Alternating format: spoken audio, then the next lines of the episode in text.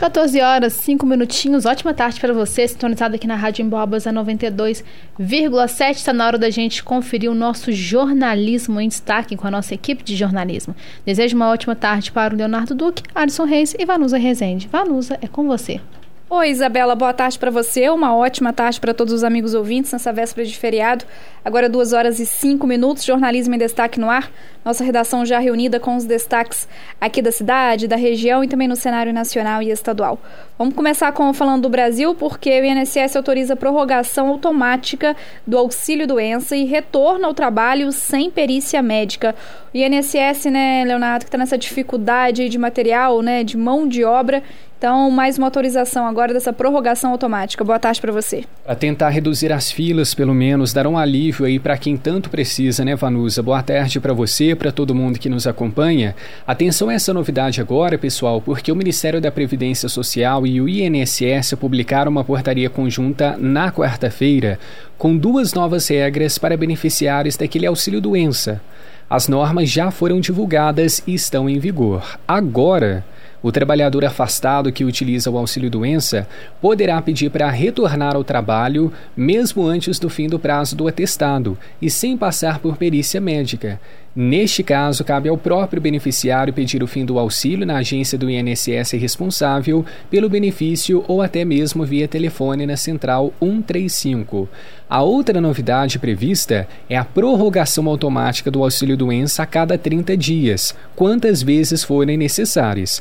Então, essa prorrogação vai ser dada em três pontos: independentemente do tempo de espera para realizar a perícia médica, mesmo quando o prazo for inferior a 30 dias em todas as agências da Previdência Social. Antes dessa portaria, a prorrogação só poderia ser feita em unidades com oferta de vagas para perícia.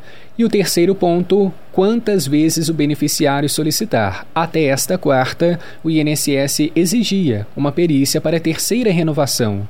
E de acordo com o Instituto, ao deixar de exigir a perícia nesses casos, o governo vai conseguir remanejar esses profissionais para solicitações mais importantes, por exemplo, perícias para concessão de benefício de prestação continuada, ou BPC, a pessoas com deficiência.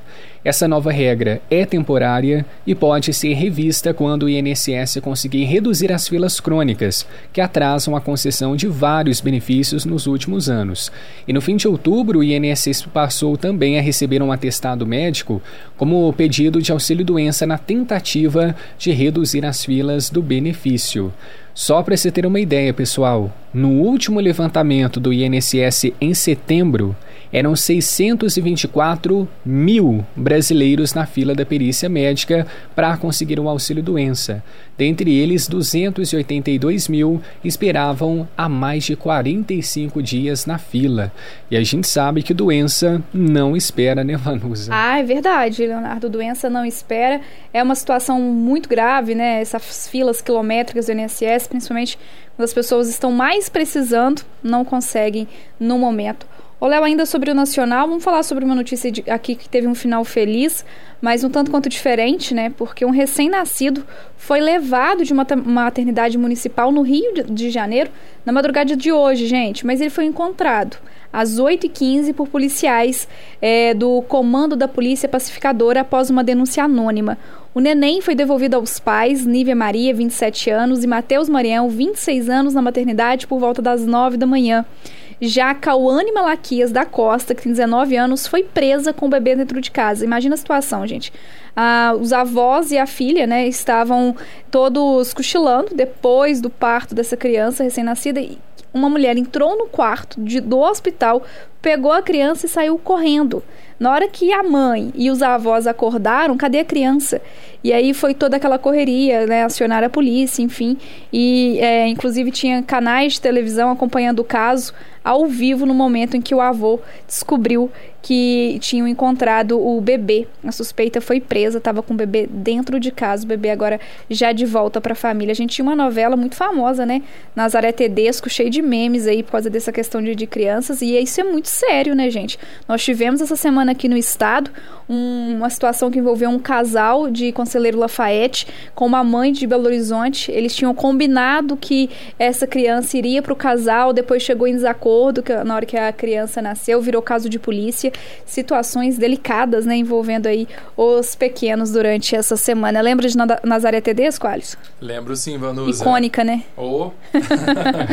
Ô, Alisson, boa tarde para você. Vamos agora falar do nosso noticiário estadual é porque após mais de 12 horas a BR-040 começa a ser liberada em Ouro Preto. Tivemos um acidente ontem, é, por volta de 11h30 da noite, e agora a BR finalmente começa a ser liberada, né? Justamente, Vanusa. Boa tarde para você, para você ligado aqui no Jornalismo em Destaque dessa véspera de feriado. Olha só, haja paciência, viu, Vanusa? Mas a fila enorme, quilométrica, que se formou aí nos dois sentidos da BR-040, ali na altura de Ouro Preto, desde ontem à noite, por volta de meia-noite, né? Ela começou a ser desfeita, essa, essas duas filas, né? Começaram a ser desfeitas aí naquela região. Isso porque depois de 12 horas de interdição, após um caminhão-tanque tombar na altura ali de Ouro Preto, na região central do estado. Então a BR começou a ser liberada agora há pouco, na hora do almoço, por volta de meio-dia. A primeira informação sobre o acidente aconteceu na noite de ontem, por volta de meia-noite, 11h30, meia-noite, pela via 040, que é a concessionária que administra ali o trecho.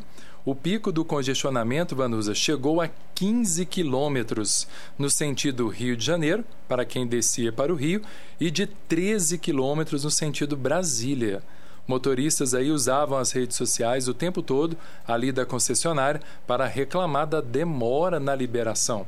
Em um primeiro momento de liberação, a concessionária optou por jogar o trânsito em mão dupla, no sentido Brasília, enquanto ainda travava o fluxo no sentido capital fluminense. Momentos depois, o trânsito no sentido Rio de Janeiro seguia apenas pela faixa da esquerda, enquanto a da direita ainda estava interditada. A gente lembra então que o caminhão-tanque que tombou nessa região ali da 040, próximo a Ouro Preto, estava carregado com 15 mil litros de óleo diesel e ele tombou na altura do quilômetro 600 da BR-040, bem ali na divisa entre Ouro Preto e a cidade de Congonhas. Não há informações sobre vítimas. Então, uma boa notícia, a liberação aí dessa pista que é tão importante, sobretudo Vanusa nessa véspera de feriado, muita gente pegando as estradas e que todos possam seguir com segurança e muita prudência. Eu já chamo o Léo para falar sobre isso, sobre esse movimento das estradas, ou Alisson, realmente insegurança, prudência, né? É o, o importante aí, essa segurança toda. Mas só um, um destaque que aconteceu agora, é, por volta de 13h30, 13h45 aqui em Minas Gerais, muito triste, porque um homem tentou atirar no namorado da ex e atingiu o próprio filho na porta da escola do estado. Gente, isso aconteceu no norte de Minas, viu? Um homem tentou atirar no atual companheiro da ex-namorada, mas acabou acertando o próprio filho na porta de uma escola municipal em Claro dos Poções, norte de Minas, no início da tarde de hoje. O autor do ataque ainda tentou tirar a própria vida logo após o ataque. Segundo informações iniciais, a criança está em estado grave. Ao longo da tarde, no né, noticiário estadual, atualizações sobre esse caso, que caso lamentável, né? Atingindo aí crianças, me parece que não foi só o filho é, da, da pessoa que foi atingido, outras crianças também em uma escola. Situação delicadíssima no norte de Minas. Que coisa. Bom, duas horas e 13 minutos. Ô, Léo, falei que ia voltar com você para te chamar então para falarmos dessas, desse movimento aí nas estradas. Quem vai aproveitar o feriadão, feriado prolongado, né? Tem que ter cuidado, paciência, muitos motoristas que já pegam estrada sempre, né, sabe de que é preciso sair, evitar tais horários, né, para não pegar aquele pico, mas ainda assim a gente volta aqui na segunda e na terça-feira para fazer aquele fechamento com um número grande de acidentes de trânsito, infelizmente, né? E dessa vez tem que ficar ainda mais atento por causa das chuvas que estão chegando com cada vez mais intensidade aqui no nosso campo das vertentes, Ovanusa. E a gente tem um sinal de aumento nas rodovias, principalmente nas BRs 265 040 e 381, além da MGC 494, todas elas que passam ao redor de São João del Rei. E pessoal, para manter a segurança dos condutores e até garantir a fluidez no trânsito, nós vamos ter algumas operações especiais nas estradas aqui da região até a próxima segunda-feira, no dia 6. A Polícia Militar Rodoviária vai se posicionar em mais de 100 pontos estratégicos no cerca de 30 mil quilômetros de estradas aqui no estado de Minas Gerais. Então, o efetivo vai combater a combinação álcool-volante, atuar na redução do número de acidentes, além de reprimir crimes como tráfico de drogas e porte ilegal de arma de fogo. Só para se ter uma ideia a respeito de alguns dados que chamam bastante atenção e para você se preparar também. A Via 040, que é a concessionária que administra a BR 040, também vai oferecer um suporte extra aos motoristas e por lá o fluxo deve crescer em 20% durante esses cinco dias. A previsão é que cerca de 606 mil veículos circulem pelo trecho. Já na Fernão Dias, que é a BR-381, a Artéries, que é a concessionária responsável pela pista, espera mais de 1,2 milhão de veículos nesse mesmo período. E a gente sabe, né, pessoal, que manter o foco no volante é indispensável em qualquer trecho da rodovia e respeitar as leis de trânsito também é prioridade. É uma forma de proteger a si mesmo, né, Vanusa? E o próximo. E segundo a Polícia Rodoviária Federal, o último feriado prolongado que nós tivemos, que foi o de Nossa Senhora Aparecida, as principais infrações cometidas pelos motoristas foram misturar álcool e direção, que não funciona de jeito nenhum, efetuar ultrapassagens indevidas, muitas vezes pela falta de paciência e o excesso de velocidade. Já deixo uma dica para você, se possível, evite os horários de pico.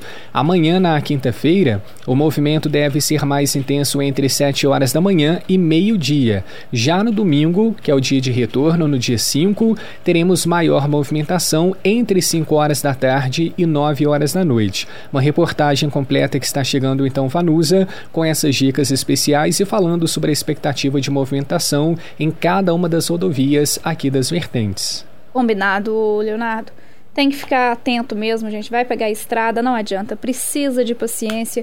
Não é só você que está querendo chegar no seu destino com segurança, né? São todos. Ou você não vai pegar a estrada, vai fazer aquele passeio mais curto, nada de beber. Ah, vou beber aqui na hora do almoço, até o final da tarde já passou, exagera por lá e complica tudo, né? Vamos ter prudência aí nas rodovias que, infelizmente, não estão em boas condições. Leonardo sabe muito bem disso.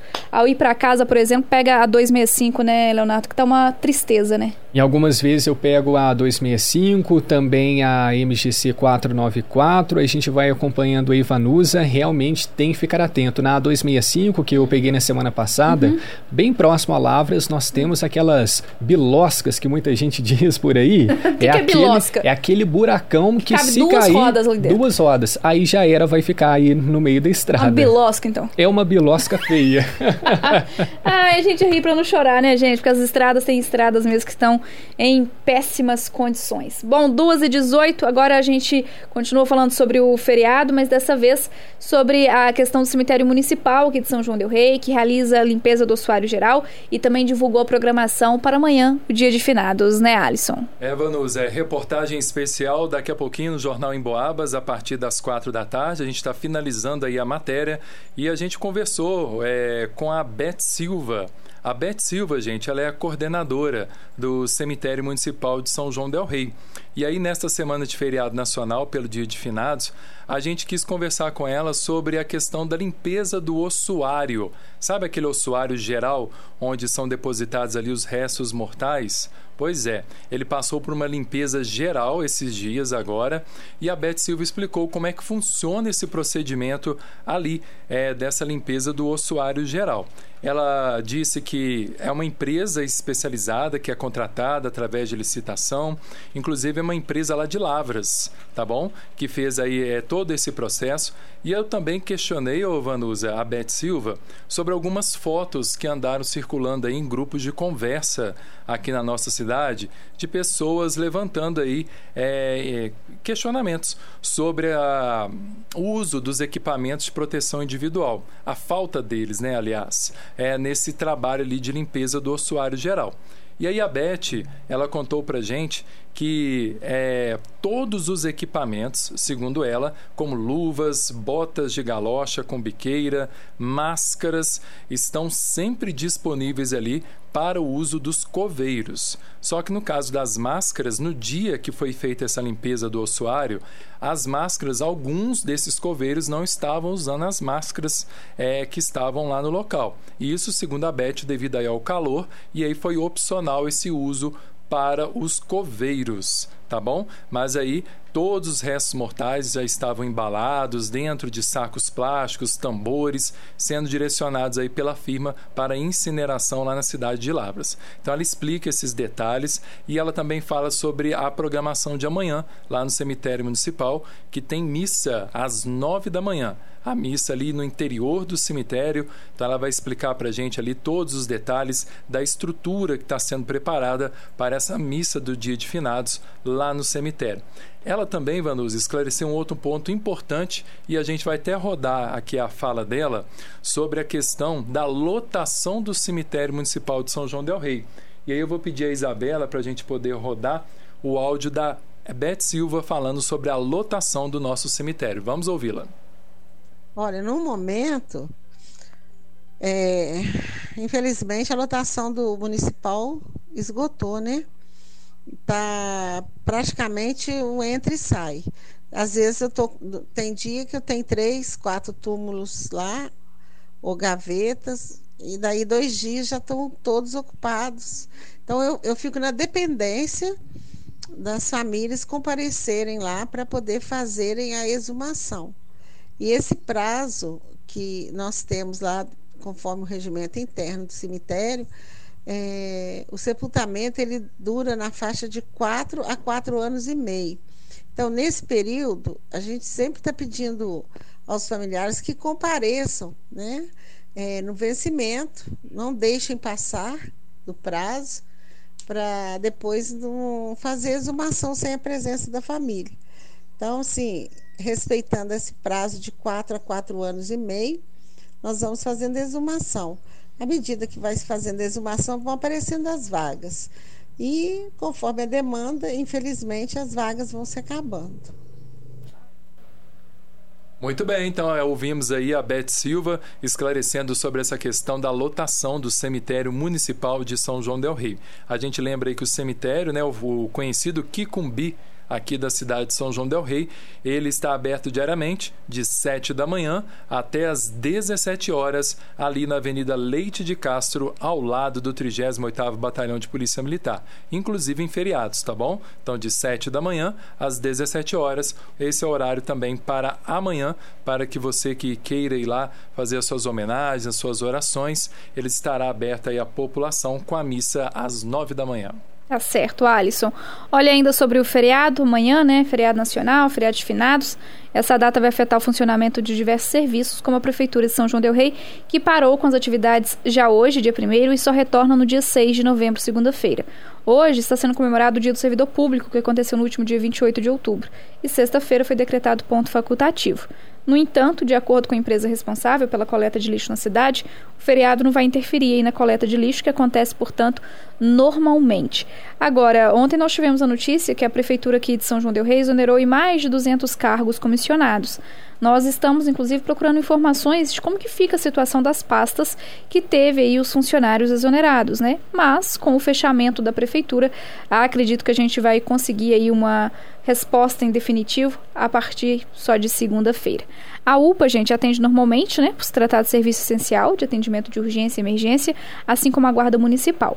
Os serviços de emergências como DAMAI, Secretaria de Obras e Defesa Civil, o atendimento será por meio de plantão.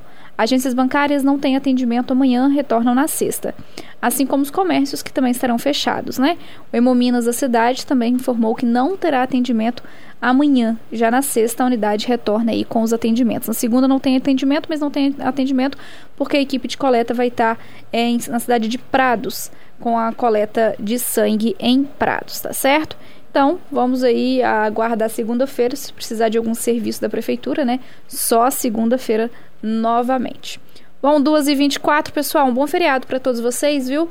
Até sexta-feira, se Deus quiser. Amanhã a gente não tem jornalismo em destaque, voltando, portanto, na sexta, dia 3 de novembro. Ô Isabela, obrigada pelos trabalhos técnicos e é com você. Obrigada, Vanus. Um abraço para você, pro Leonardo, pro Alisson e, claro, pro amigo ouvinte estar tá aqui na sintonia da 92,7. A gente conta com a sua companhia ao longo de toda essa quarta-feira, véspera de feriado. Aquele abraço.